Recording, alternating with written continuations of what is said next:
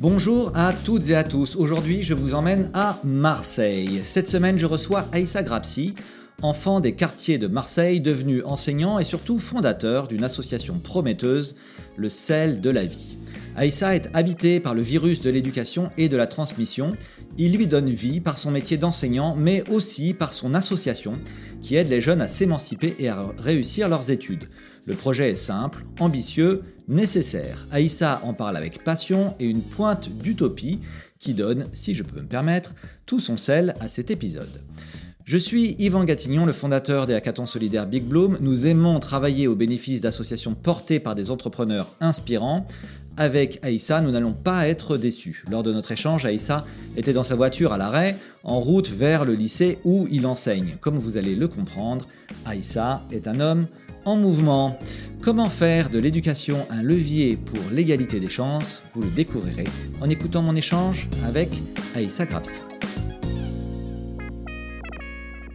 Bonjour à toutes et à tous, bienvenue sur ce nouvel épisode du podcast By Doing Good. Aujourd'hui, j'ai le plaisir d'être avec Aïssa Grapsi. Bonjour Aïssa.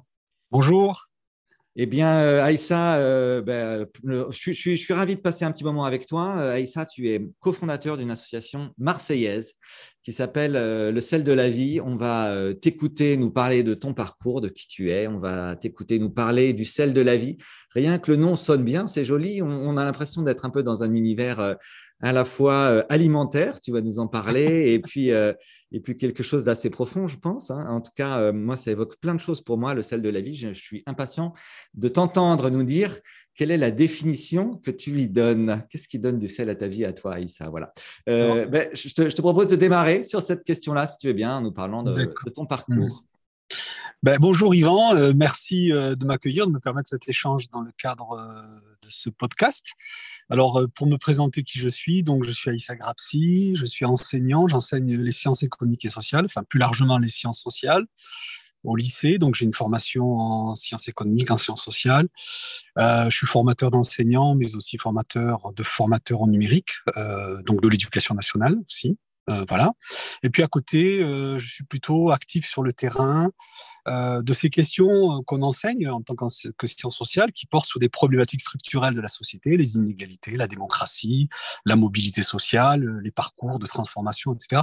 Tout ce qui fait dire à l'artiste Ben venir d'eux empêche de devenir. Et donc, on travaille avec quelques-uns justement à lutter contre les discriminations, les inégalités, les ségrégations qui rapport après rapport, nous disent qu'elles sont persistantes, qu'elles sont aux fondations même de la société. Et ce sont les artistes d'ailleurs qui en parlent le mieux, que ce soit Ben, Ayam euh, et d'autres. Voilà. Euh, donc toi, tu es prof, euh, j'ai le droit de dire ça comme ça, et ça, c'est bon? Je préfère enseignant que prof, ouais, voilà. D'accord, enseignant. Je ne professe pas, j'enseigne, je, préfère mieux enseigner que professer d'ailleurs. Voilà. Et alors, est-ce que tu dirais que c'est un métier vocationnel pour toi? Est-ce que c'est des choses qui, qui font résonner une corde sensible au-delà de, du, métier? Alors, je ne dirais pas que c'est vocationnel parce qu'il y a quelque chose qui relève de poncif et de, de, préjugés, comme si c'était sacerdotal. Ça l'est pas. Euh, pour moi, c'est davantage une rencontre avec les sciences sociales quand je suis au lycée et, ça fait euh, vriller en quelque sorte mon cerveau. Ça fait bouger beaucoup de choses au regard de l'environnement dans lequel euh, j'évolue, je grandis, etc. Et je me dis que là, il y a vraiment une multitude de grilles de lecture euh, qui me permettent de décrypter euh, ce réel foisonnant, complexe et multidimensionnel. Donc voilà. Et puis après, forcément, euh, qu'est-ce qu'on fait? Est-ce qu'on veut, est-ce qu'on veut poursuivre des études pour être chercheur ou est-ce qu'on veut partager, etc. Et puis comme je suis plutôt quelqu'un qui est dans le partage, dans l'échange, et je me suis dit, ben ouais, pourquoi pas? On peut essayer. D'accord. Et, alors, pour, pour, ma curiosité, sciences sociales et euh, lycée. Alors moi, j'ai une fille qui était au lycée jusqu'à l'année dernière. Euh, je me dis, waouh, c'est quand même pas un sujet super facile. Non, comment est-ce que tes, euh, élèves, tes étudiants, comment est-ce qu'ils abordent le sujet? Alors, bah, ils découvrent, d'abord, ils se rendent bien compte que dès qu'ils arrivent en classe de première, parce que c'est la, filière de spécialité, et là, ils rentrent, on va dire, dans le dur, dans le, cœur, et ils se, rendent, compte que rentrer dans les sciences sociales, c'est pas le discours café de commerce. Et que donc, il y a euh, une méthodologie, il y a des contenus scientifiques, il y a une mise en perspective. On aborde les questions qui sont en tension, qui font friction, euh, qui portent de, des conflits explicites, implicites, latents, etc. Donc, ils se rendent bien compte que non, on n'est pas accoudé aux zincs du comptoir et on refait le monde, ce que je peux faire avec mes potes par ailleurs. Mais dès lors qu'on veut rentrer sur une vraie problématique de, de, fond, il y a lieu d'être à la fois rigoureux, d'être dans une méthodologie, croiser des approches. Et donc, forcément, pour eux, j'imagine que c'est un peu à l'image de ce que moi j'ai vécu, c'est-à-dire que ça fait un peu vriller les tectoniques euh, cérébrales, archéologiques profondes, on va dire. C'est quoi le Est-ce que tu peux nous raconter le sujet que tu aimes euh, le renseigner en particulier, euh, Alors, la thématique qui te fait, vibrer toi, Alors en fait, il y a deux sujets particulièrement que j'aime bien enseigner en classe de première. C'est celui sur la monnaie, parce que c'est celui qui croise le plus les approches d'ordre historique, anthropologique, sociologique, et celui sur euh, ce qu'on appelle la socialisation, plus précisément contrôle social et déviance. Donc pourquoi dans toute société, on se pose la question de derrière la socialisation, pourquoi il y a lieu de suivre, comprendre, contrôler les individus, euh, surveiller et punir, aurait dit euh, Michel Foucault dans un célèbre titre euh, d'ouvrage. Et puis en terminale, euh, la question justement de la mobilité sociale, c'est-à-dire euh, celle dont l'artiste Ben ou d'autres, Ayam dirait par exemple le père soulève le voile, personne ne joue avec les mêmes cartes. Et donc ça, c'est très très bien résumé. Et là, le foisonnement des approches en sociologie, rapport après rapport, nous disent qu'il y a un vrai problème structurel chez nous, mais pas seulement. Tu, leur, as fait, tu leur fais écouter de la musique à tes élèves? Absolument, écouter des extraits de musique avec texte à l'appui et surtout la mise en lien avec euh, des extraits de films. Alors ça va euh, de Vol au-dessus de Nid Coucou à Soleil Vert ou encore oh là là, Full Metal Jacket ou Orange Mécanique parce qu'ils sont particulièrement violents. Ils abordent ces questions dont les sociétés, si elles veulent quelque part un peu aseptiser par les institutions, il n'en demeure pas moins que ces mêmes institutions canalisent, contrôlent et portent de la violence aussi. Alors vas-y, donne un conseil aux auditeurs du podcast, un, truc, une scène à, voir absolument pour comprendre le, problème de la mobilité sociale. Euh, alors pour comprendre le problème de la mobilité sociale, alors si je réfléchis très rapidement, euh, alors il y a par exemple cette scène de film qui s'appelle euh, La vie est un fleuve tranquille avec la famille Groseille et la famille Duquesnoy, ou encore le film qui est l'adaptation autobiographique de l'écrivain anglais Frank McCourt qui s'appelle Les cendres d'Angela. Ok, eh bien on y va. Descendre d'Angela. Je fais ça ce soir. merci.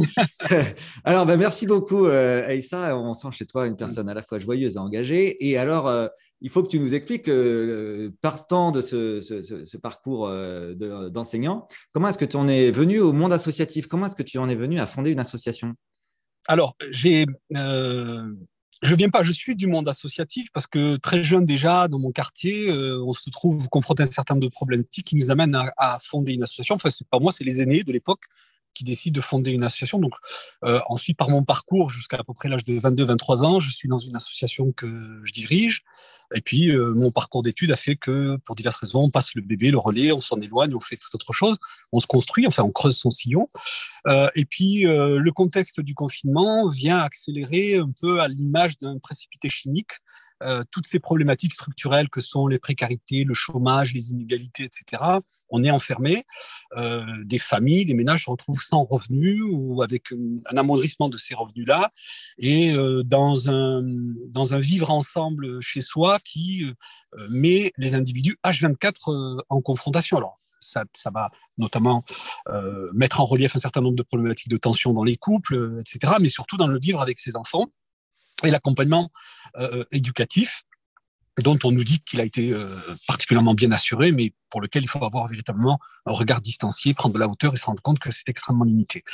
Euh, voilà. Et puis, donc forcément, sur le terrain, on se pose la question. Pour moi, en tout cas, je vis plutôt bien et je me dis, c'est pas le cas de tout le monde autour de moi et surtout d'où je viens fondamentalement.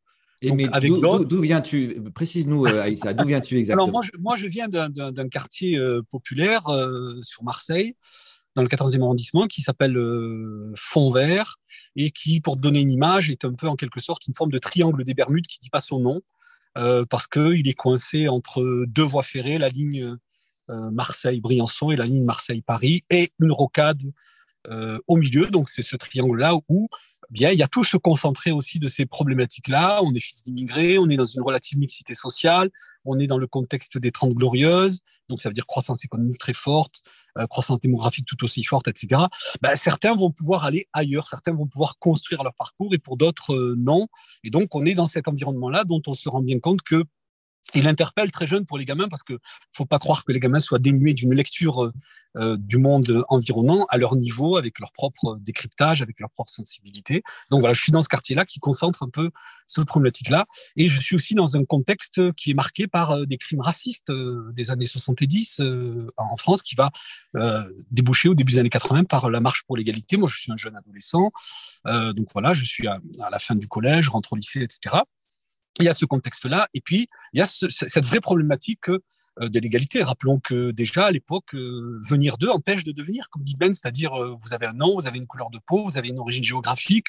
si vous cumulez avec ça le fait que vous êtes une femme ou une jeune femme, ben, ça fait un cocktail molotov un peu explosif, mais qui vous explose à vous, pas pour les autres, puisque vous êtes mis un peu à distance. Voilà. Puis arrivent à côté les problèmes de drogue, les problèmes de délinquance, qui sont rien d'autre que une forme de violence retournée contre soi par rapport à euh, des difficultés, si ce n'est une impossibilité, de pouvoir rentrer dans la société euh, dans des conditions, euh, on va dire, égales. On parle d'égalité de droit, mais c'est surtout des inégalités de situation qui sont là, qui continuent de transparaître et qui percolent. Donc voilà, c'est ce, ce contexte-là, moi, dans lequel je grandis, mais quand même avec fort heureusement, une forme d'optimisme au quotidien autour de nous, une joie de vivre, des élans. Euh, voilà, on est porté par l'espérance, la lumière, et puis par des parents aimants autour de nous, un voisinage, une fraternité, euh, voilà, au quotidien, une vraie solidarité, où, nos parents, qui sont eux-mêmes euh, des, des, immigrés, donc qui ont connu la colonisation, l'exploitation, l'infériorisation, etc., sont quand même porteurs de, de lumière, d'espérance, et surtout aucun ressentiment, si ce n'est de se dire il faut se créer les possibilités, croire en soi, et faire qu'on est dans des sociétés qui euh, ouvrent euh, des horizons, euh, en tout cas de possibilités de pouvoir transformer ces parcours. Donc voilà, c'est cette espérance-là qui nous nourrit à un grand nombre dans ce triangle des Bermudes, comme je l'ai qualifié. Et qu'est-ce qui t'a aidé, toi, Aïssa? Enfin, Quand je dis qu'est-ce ou, qui t'a aidé dans, ce parcours d'émancipation, on passe tous par là, hein, d'une certaine manière. Hein, qu'est-ce qui t'a aidé, toi? Ben, plusieurs personnes. D'abord mes parents, euh, mon papa, ma maman, qui étaient euh, particulièrement aimants. Euh, moi, j'ai grandi dans un, univers familial plein d'amour, de partage, etc., avec le voisinage, et puis par, les figures quelque part de, dignité, de résistance qu'incarnaient mes parents, de façon, on dirait, un peu force tranquille. et puis le parcours de mon papa, qui est quand même quelqu'un qui a été particulièrement exploité dans sa vie, euh, qui n'a aspiré qu'une chose, c'est d'apprendre à lire et à écrire, et c'est ce qu'il va faire parce qu'il va très très vite prendre les cours du soir, et au bout de quatre jours, au cours du soir, euh, je suis au primaire, ben, le directeur va le virer parce qu'il sait déjà lire et écrire, et il lui dit, ben non, maintenant il faut continuer chez vous avec vos enfants. Bon, il n'a de cesse d'être, euh, voilà, et puis il nous a transmis ça, cette appétence pour la relation aux autres, le savoir, et, et, pareil, ma maman nous a aussi nourri de tout ça. Donc ça, forcément, ça donne de l'amour et ça donne de la confiance en soi et surtout euh, un optimisme à se dire euh, il n'y a pas d'horizon fermé si ce n'est euh, de pouvoir creuser des sillons qui portent à la fois des transformations et des émancipations. Super, ben, merci beaucoup pour euh, ces témoignages très forts, euh, Aïssa, qui, euh, je pense, va parler d'ailleurs à beaucoup de monde. alors, est-ce que tu peux nous dire quelques mots sur le sel de la vie, puisque c'est quand même l'objet, la raison pour laquelle on se rencontre, cette association qui a un nom aussi poétique? Et, maintenant, en t'écoutant un peu plus, je comprends bien où est-ce que tu es allé le chercher d'ailleurs ce nom. oui, exactement. Alors donc, si on veut résumer le sel de la vie au sens premier, donc c'est un, un, nutriment pardon qui compose notre organisme et qui est fondamental euh, à toute forme de vie euh, autour de nous. Mais euh, je dois quand même en attribuer la maternité, parce que c'est le cas de le dire, donc à l'ethnologue Françoise Héritier, dans un ouvrage qui consacre une correspondance avec un ami chirurgien qui arrive à s'octroyer, enfin à se voler, pour prendre son, expression, une semaine sur son agenda et euh, donc, pour le résumer très concrètement, bah, il y a un podcast, une série de podcasts qui est consacrée à France Culture, suite à cet échange épistolaire qui va faire l'objet d'un livre et puis d'une transposition radiophonique. Euh, sur France Culture, il y a Le sel de la vie. Et si on veut comprendre véritablement ce qu'est le sel de la vie, c'est l'épisode 2 dans les deux premières minutes. Euh, chaque épisode dure à peu près 4 minutes, 5 minutes maximum. L'épisode 2 recense concrètement ce qu'est le sel de la vie, pourquoi ça nous a inspiré, pourquoi j'ai proposé ça aux collègues de l'association. Et ils ont tous adhéré. Enfin, j'ai proposé, j'ai fait écouter, on m'a dit, on, adopte euh, donc le sel de la vie. En quelque sorte, le sel de la vie, c'est cette idée selon laquelle, euh, tout à l'heure, je disais, venir d'eux empêche de devenir. si vous et moi, on peut converser aujourd'hui, si moi, je m'apprête à me rendre sur mon lieu de travail, si je peux envisager de savourer un coucher de soleil euh, autour euh, d'un verre de l'apéro, de l'amitié, de la fraternité avec des gens que j'aime, ou partir en week-end, etc.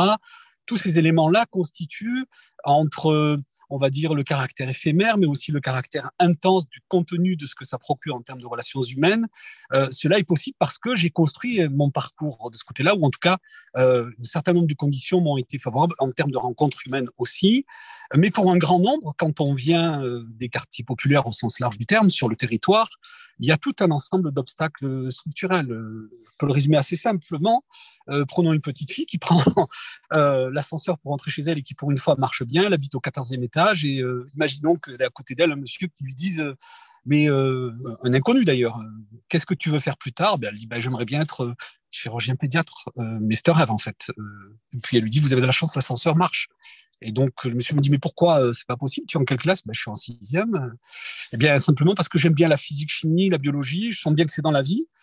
Mais euh, quand j'arrive à l'école, euh, je comprends bien, mais quand je sors de l'école, j'ai personne autour de moi pour m'accompagner, etc. Donc, en fait, fondamentalement, il y a des obstacles objectifs et qui sont structurels euh, au sens où ils constituent des fondations fortes, solides, et qui font que pour cette petite fille-là, la projection en termes de devenir professionnel est identifiée, mais euh, l'identification de ces obstacles est aussi euh, posée de façon extrêmement claire pour elle. Et par là même, donc, un certain nombre d'éléments qui pourraient, qui pourraient demain lui permettre de connaître le sel de la vie sous toutes ses dimensions, sa vie de loisirs, amoureuse, etc., ben, n'aurait pas du tout la même saveur, n'aurait pas du tout les mêmes nutriments compte tenu de ces conditions objectives de départ, de ces, ce qu'on appelle en sociologie ces inégalités de situation. Eh ben, bravo, merci pour cette histoire très claire, très illustrative et qui donne vraiment à, à penser, à réfléchir. Euh, qu'est-ce que vous faites dans cette, de cette association? Quelles sont vos, vos actions, vos missions? Alors, on fait plusieurs choses, mais fondamentalement construites euh, autour de trois dimensions. La première, celle de la co-construction de nos projets, qui portent sur le domaine de l'éducation et de la formation, y compris sport et loisirs, avec, euh, on va dire, un terreau éducatif. la deuxième, elle part, enfin c'est le préalable plus précisément, elle part de l'identification des besoins des publics concernés. Ils viennent exprimer un certain nombre de choses, leur situation, leur vécu, leurs problèmes, leurs obstacles, mais aussi leur colère, parce que très souvent, on fait putting ball pour eux, donc ils viennent nous déverser des choses parce qu'ils nous connaissent, ils nous identifient. Pour résumer très simplement, ils savent qu'on vient des mêmes environnements, des mêmes quartiers, du même terreau, et donc ils peuvent donner libre cours. Et à partir de là, on construit un diagnostic qui nous amène à une co-construction euh, des actions. Donc, pour résumer très simplement, j'ai illustré avec l'histoire de la jeune fille qui prend l'ascenseur, qui marche enfin, eh bien, on va travailler dans un dispositif qu'on appelait, nous, la phare, la force d'action rapide éducative, qui vise à accompagner des élèves de primaire, collège et lycée qui sont en situation de besoin éducatif pour venir renforcer les fondations de la construction intellectuelle sur les fondamentaux de leur euh, parcours, euh, ce qu'on appellerait le socle fondamental, mais plus largement plus, plus consistant au fur et à mesure de leur parcours dans euh, l'enseignement secondaire, collège, lycée. et ensuite, on travaille aussi sur des projets plutôt d'excellence, puisqu'on a créé à côté une écurie sociale et solidaire qui s'appelle Médan Pharmakiné pour médecine, dentaire, pharmacie, kinésithérapie et maïotique, sage-femme, et qui en est à sa troisième promotion aujourd'hui et euh, qui est porté par ce qu'on appelle, nous, des figures d'identification positive et de projection, c'est-à-dire des, étudiants, des étudiantes qui sont des tuteurs, tutrices, coordinateurs, coordinatrices, euh, qui structurent toute la partie pédagogique avec nous en, en équipe en arrière-plan sur euh, le projet global, une équipe euh, d'enseignants en maths, biostat, etc.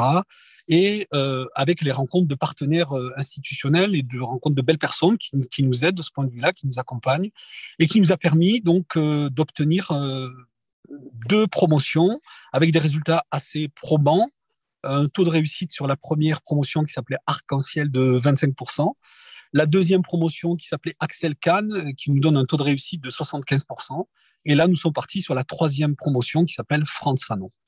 Alors, il faut que tu expliques ce que c'est qu'un taux de réussite. Une promotion, c'est qu'est-ce que tu veux dire par là? C'est du taux de placement, en fait, c'est ça Alors, euh, quand on dit taux de réussite 25-75%, c'est euh, taux de réussite d'accompagnement du début jusqu'à la fin des étudiants présents sur le concours, puisque comme tout concours, vous avez, on a un grand nombre euh, de préparationnaires. Les premières épreuves entraînent une déperdition. Il faut une endurance, une résistance d'ordre, on va dire, physique, psychique. Faire des études, c'est un, vrai sport d'endurance. et donc, ça veut dire pour nous, quand on dit 75%, 75% des étudiants présents jusqu'au bout de la formation ont obtenu la filière de santé qui est la leur, médecine, euh, pharmacie, dentaire, maïotique, kinésithérapie. Je vous donne un exemple assez simple, parce qu'on a été assez fiers quand même. Nous avons Zeynep, euh, donc, qui est préparationnaire chez nous sur la promotion Axel Kahn et qui finit euh, 167e au grand choix, c'est-à-dire que euh, sur 2000 et quelques candidats, elle va finir sur le largement le premier décile. Et donc, elle n'a pas passé, compte tenu de la réforme, les épreuves euh, orales. Voilà. Et aujourd'hui, cette même Zeynep, au mois de juillet, quand on fait le bilan de la formation, elle vient assister parce qu'on a besoin d'un retour d'expérience du vécu de ceux qui étaient à l'intérieur, ceux qui ont suivi cette formation. Et elle nous demande est-ce que je peux être tutrice dans l'écurie? Non seulement elle est tutrice, mais aussi elle est coordinatrice de l'écurie aujourd'hui. Eh ben, bravo. J'adore, j'adore ce genre de succès, ce genre d'histoire. C'est formidable. Tu nous donnes quelques chiffres. Euh, vous, vous accompagnez combien de, jeunes? Et puis, euh, euh, votre modèle économique, comment ça marche? C'est quoi? C'est la subvention? C'est Comment ça fonctionne, celle de la vie? Alors, alors, donc, d'abord, on est une toute jeune association. On a à peine deux ans et demi. depuis donc la naissance au 14 juillet 2020, pardon, j'allais dire 17 tout le monde avait fait le choix que l'association naisse symboliquement un 14 juillet. Euh, donc, on a mené sur l'ensemble des diverses actions, on a touché à peu près 2000 personnes.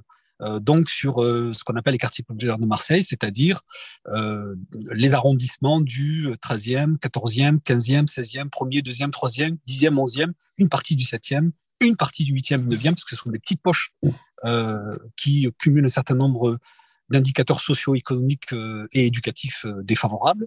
Euh, donc voilà, on a, on a touché ce public-là. Ensuite, en termes de modèle économique, ben, on a monté nos projets. Au tout départ, il faut le préciser, c'est que entre la naissance de l'association en juillet 2020 et avril 2021, on avait zéro budget de fonctionnement, si ce n'est des gens engagés, puisqu'il y a trois piliers dans le sel de la vie. Un pilier, on va dire, de, composé d'associations de quartiers en pied d'immeuble, qu'on appelle nous les graines de sel.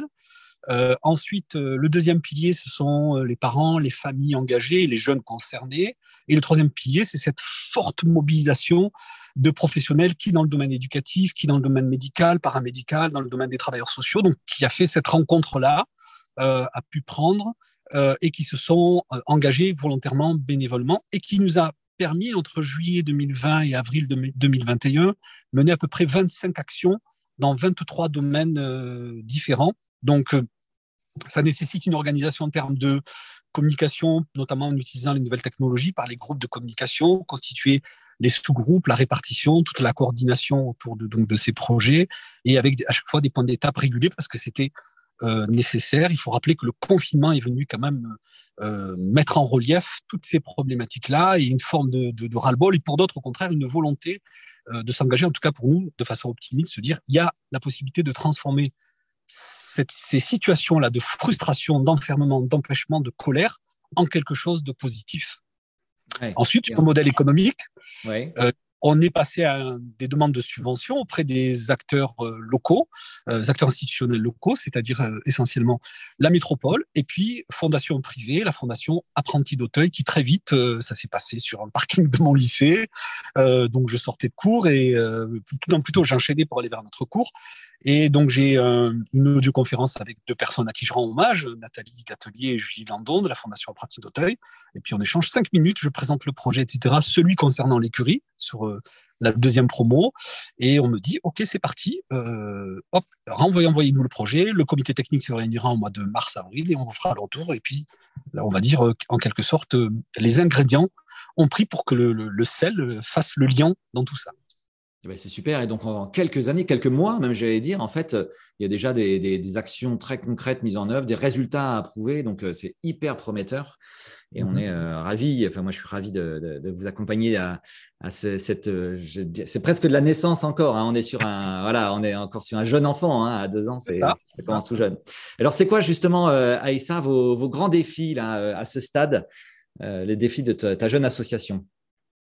Alors, le, défi à nous, il est essentiellement autour de permettre que les projets euh, autour des trois dimensions que j'ai expliquées tout à l'heure, l'identification des besoins, euh, le diagnostic partagé et la co-construction de ce projet, euh, c'est de le permettre que celui-ci puisse connaître une assise pour pouvoir se développer, voire le pérenniser. Et essentiellement, ben, comme toute association, on est dépendant de financement. Et ces financements sont essentiellement publics, quelquefois privés, mais en même temps, ils créent une fragilisation, euh, puisqu'il suffit qu'un contexte change et que les financements euh, n'existent plus. Donc, du coup, il faut imaginer, réfléchir à comment trouver des formes de financement où extérieurement des acteurs se disent il y a la possibilité de s'engager, on va dire, sous une forme de mécénat social, participatif, citoyen et de fait financier ou de compétences euh, pour faire que ces projets-là euh, fassent sens. Concrètement, ça veut dire que on peut les déployer. On a des personnes qui s'engagent à nos côtés, pas uniquement que sur le plan financier. Prenons par exemple le cas de l'écurie. Ça pourrait être par exemple des mécènes qui acceptent de mettre la main à la poche, en quelque sorte, mais aussi d'être un parrain d'un étudiant qu'il va pouvoir ainsi suivre sur deux, trois, quatre, cinq années dans son parcours euh, euh, d'études de santé, médecine, dentaire, etc. Euh, et donc pour nous, cette diversification des sources nous permettrait en quelque sorte de ne pas avoir tous les œufs dans le même panier, donc de pouvoir être dans une configuration où les conditions d'une autonomie soient identifiables. D'accord, ok, ok. Euh, ok, donc il y a un sujet, on va dire, de, faire connaître quand même aussi plus largement votre action. Euh, c'est la notoriété quand même globalement, hein, c'est ça, et ça on peut le dire de cette manière-là? Oui, la notoriété y joue euh, pour beaucoup. Alors, on, a la chance, là, on va dire, on a un alignement d'étoiles qui nous est favorable parce que, à la fois, les acteurs institutionnels maintenant nous connaissent et on les a rencontrés régulièrement et donc nous disent bien que les projets que nous portons font sens et on va dire, il coche toutes les cases euh, de ce que sont les politiques publiques. Et donc, on répond aux appels à projets dans ce sens-là. Euh, de l'autre côté, bah, des partenaires privés aussi, ou tout simplement des particuliers qui nous contactent et qui nous disent euh, ce que vous faites fait sens et on veut bien s'engager avec vous, chacun à la mesure de nos moyens, de, sa, de ses disponibilités, etc. Donc effectivement, la visibilité y joue. Et puis en même temps, c'est tout simplement de dire que voilà, il y a des actions qui portent sur on va dire, pour employer un terme plus large, sur euh, le fait de euh, tisser, coudre la cohésion sociale plus largement. Donc, qui fait que ceux qui, par exemple, dans une ville comme Marseille, qui est marquée fondamentalement par euh, un ensemble d'indicateurs sociaux, économiques et éducatifs défavorables, rajouter à cela la topographie de Marseille qui est totalement défavorable. Quand vous arrivez du 15e, du 16e arrondissement, par exemple, et que vous voulez faire des études de médecine, c'est au bas mont, entre une heure et demie, deux heures, deux heures et quart de, de, transport. Donc ça, c'est un obstacle euh, d'un point de vue, puisqu'il faut se préparer de ce point de vue-là. Donc tout à l'heure, je disais, faire des études, c'est un sport d'endurance. Donc euh, si à rajouter à cela, vous avez des conditions sociales, matérielles qui vous sont défavorables, donc c'est quelque part, c'est la chronique annoncée, de, faire la chronique d'un échec annoncé par mmh. avance. Donc voilà, on essaye mmh. de travailler à faire que les freins ou les obstacles identifiés puisse être euh, transformé. Par exemple, si on prend le cas de l'écurie, on est, nous, sur euh, le triptyque suivant, un peu comme dans les pièces de théâtre, unité de temps, de lieu et d'action. Donc, euh, pour nous, ça veut dire quoi?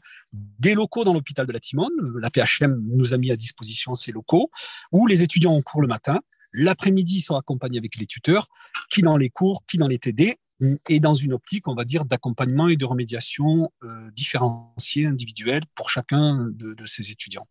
Eh ben, c'est super, merci et ça On voit euh, d'une part l'importance de ton action et son, efficacité, ses premiers résultats.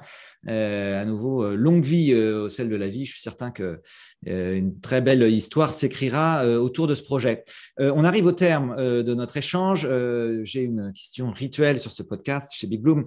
Nous croyons profondément à la force de la rencontre. Est-ce que tu pourrais nous partager, s'il te plaît, Aïssa, une rencontre qui, toi, t'a particulièrement marqué? Alors, il y, a, plusieurs rencontres hein, qui m'ont marqué, mais je ne vais pas toutes les, donner, mais euh, je, vais parler d'une rencontre euh, d'une grande figure pour moi, qui est une femme, sociologue, formatrice, etc., qui s'appelle Karima Berich, issue des quartiers populaires elle-même, euh, qui est la cofondatrice avec nous du sel de la vie et qui a une réelle expertise et qui est vraiment une femme à la fois d'une modestie et d'un engagement sans faille à accompagner ceux qui, dans leur vie, sont marqués par, on va dire, des stigmates, des empêchements, des obstacles structurels et l'accompagne une diversité d'associations. Et pour moi, ça a été une belle rencontre parce que très vite, avec cette femme, je, vois bien que son engagement euh, est réel, sincère, authentique. Il est encore sans faille aujourd'hui et elle est porteuse d'expertise et de réflexivité qui ont beaucoup contribué à faire que dans ces quartiers, justement, il y a de réelles transformations de fond et qu'il n'y ait pas des basculements, euh, on va dire, euh, du côté obscur de la force, pour prendre une image un peu cinématographique. Et voilà, donc c'est une femme d'une grande inspiration, porteuse de véritablement d'une lumière et d'une joie et, d'un partage d'engagement euh, citoyen, de transformation euh, sociétale. D'ailleurs, elle, refuserait que je dise tout ça d'elle. Euh, elle considère qu'il n'y a pas lieu de parler d'elle et que c'est pas ça le plus important. Eh bien, très bien, on va quand même parler d'elle et euh, on va quand même lui dédier cet épisode du podcast. Absolument. Hein? Voilà. Absolument, on va lui dédier à Karima Berich, oui, tout à fait. très bien. Ben, écoute, merci beaucoup euh, Aïssa, c'était un plaisir de passer ce moment avec toi et puis on est ravis de vous retrouver très prochainement comme bénéficiaire euh, d'un carton Big Bloom et puis bien sûr, on se tient au courant pour avoir des nouvelles de cette euh, jeune association, le sel de la vie. À bientôt. À bientôt, merci Yvan merci à toute l'équipe.